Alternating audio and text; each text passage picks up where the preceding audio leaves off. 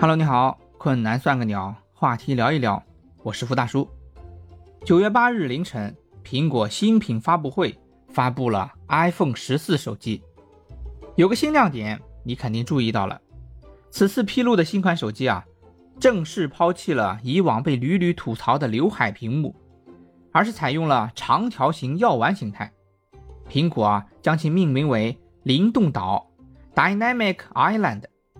具体来说啊，iPhone 十四 Pro 和 Pro Max 刘海变成了药丸设计。苹果啊，将其命名为灵动岛。灵动岛的功能会以醒目的方式弹出音乐、赛事比分、FaceTime 通话等各种消息，让用户不必放下手里的事情，就能在手机的顶部啊轻松的与 iPhone 交互，个性十足。有人说啊，这是神来之笔，真正做到了用设计来弥补全面屏的缺陷，实现了槽点变亮点。谁也没想到还能这样玩。我看了视频啊，也觉得很惊艳。但是啊，我更赞叹设计人员这种脑洞大开的想法。于是啊，我联想到了类似的几个槽点变亮点、将困难反杀的例子，在此啊和你分享一下。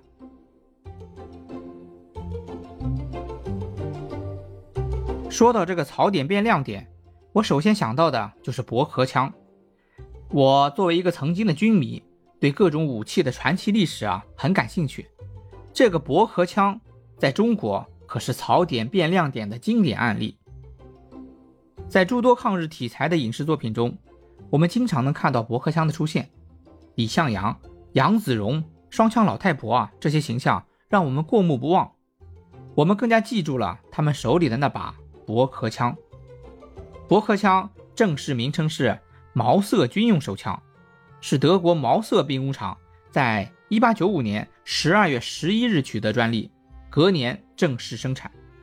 由于其枪套啊是个木盒，因此啊在中国也有称其为匣枪，也叫盒子炮，也有称为驳壳枪。当年啊，德国原厂生产了一百万支。据统计，仅在20世纪初到30年代末。中国啊，就进口了五十多万支各型德制毛瑟驳壳枪，占了德国原厂产量的约一半，而进口西班牙仿制廉价驳壳枪的数量则更多。后来啊，在中国大地上兵工厂遍地仿制，数量已经不计其数了。朱德老总的配枪就是一把驳壳枪，抗日英雄杨靖宇牺牲的时候，随身携带了三把驳壳枪。中国抗日战场上。还有一个很独特的现象，由精锐士兵组成的纯驳壳枪部队，作为战场上的决胜力量，决定着战局走向。手枪队的规模也从整连到整营、整团，甚至出现了手枪旅，是属于战场上的特种部队。驳壳枪在德国并没有很大的名气，原因啊，是因为它两不靠，德国人说它不靠谱。如果作为手枪使用啊。它体型过大，分量太重，不利于携带。如果作为连发式武器使用啊，它的装弹方式又不友好，不利于快速装弹，远不如冲锋枪。另外啊，它对环境的适应性差，造价也不低，并且啊，它还有一个致命缺陷：驳壳枪的抛壳窗啊，在枪的正上方，在射击时啊，弹壳会竖直向后抛出，而且驳壳枪的抽壳钩力量很大，抛壳距离较远。很容易击伤射击者的面部。这款枪生产出来就被德国人判定是失败产品，说这是垃圾。德国人没有想到，毛瑟手枪却在中国遇到了春天，不仅大受中国人的欢迎，甚至是风靡一时啊！人们为拥有一把驳壳枪而骄傲。外国人啊，还以为中国人傻呢，人傻钱多，买一堆垃圾货。想想怎么可能？中国人的智慧啊是无穷的。中国士兵解决驳壳枪致命的缺点，用了一个非常简单的办法，是什么办法呢？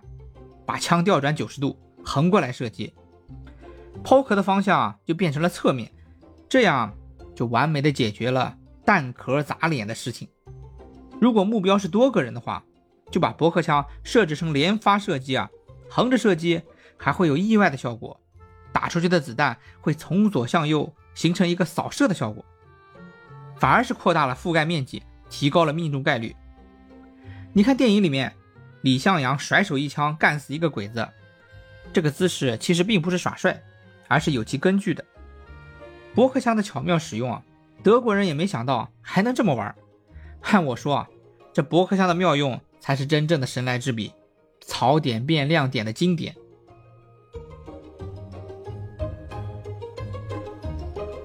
这驳壳枪啊，是近代槽点变亮点的例子。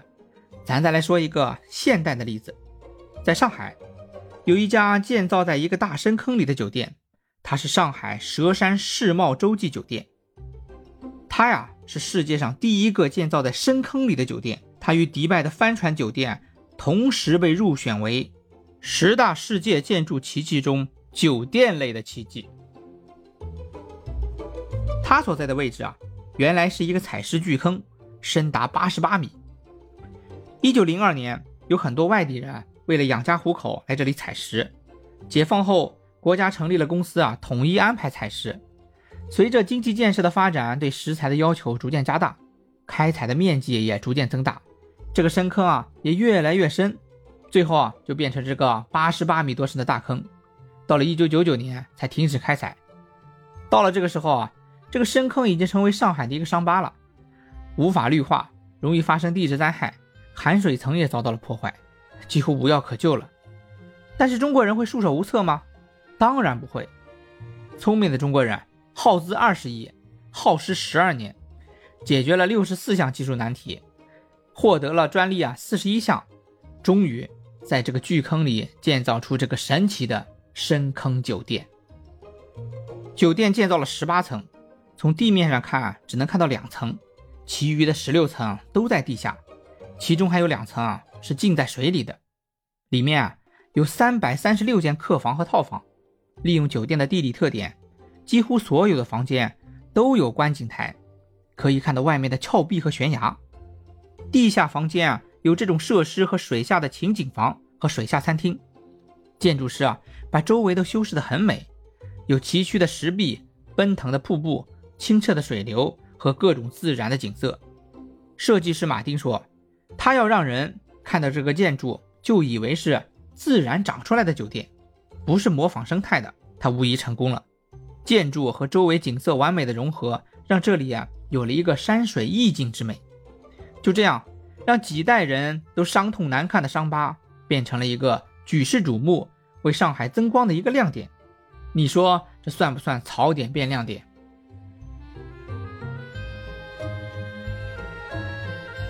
周易·系辞下》说：“穷则变，变则通，通则久。”思想解放了。问题也就迎刃而解了。河北省西北的张家口坝上地区，是位于内蒙古高原边缘，是新西伯利亚和蒙古国冷压南下的必经通道。这里啊，以风大风多著称。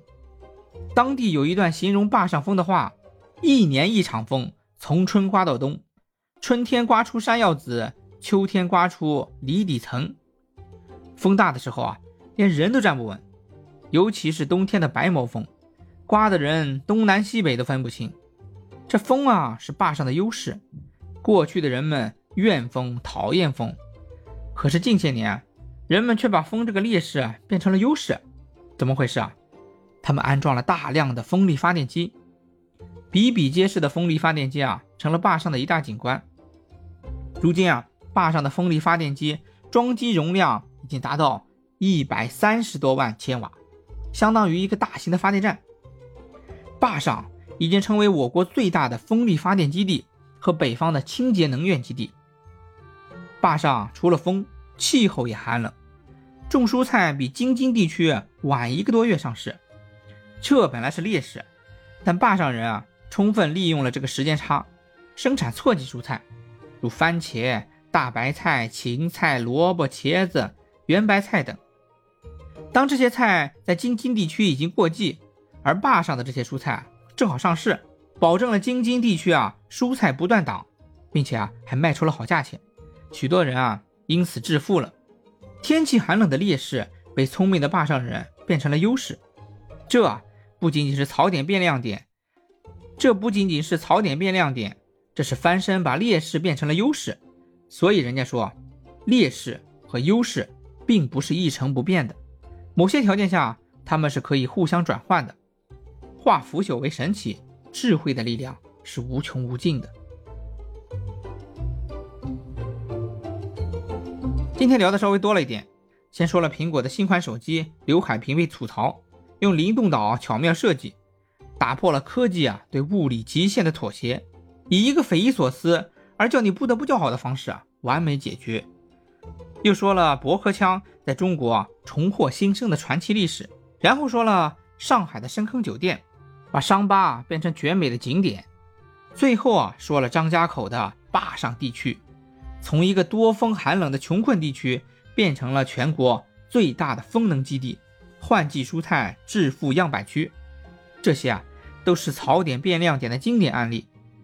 换个角度，换个思维方式，脑洞大开了之后啊，天堑变通途，困难算个鸟，苹果灵动岛，困难算个鸟，话题聊一聊，我是福大叔。下期话题啊，我们说一说什么是。防呆不防傻，敬请期待，再见。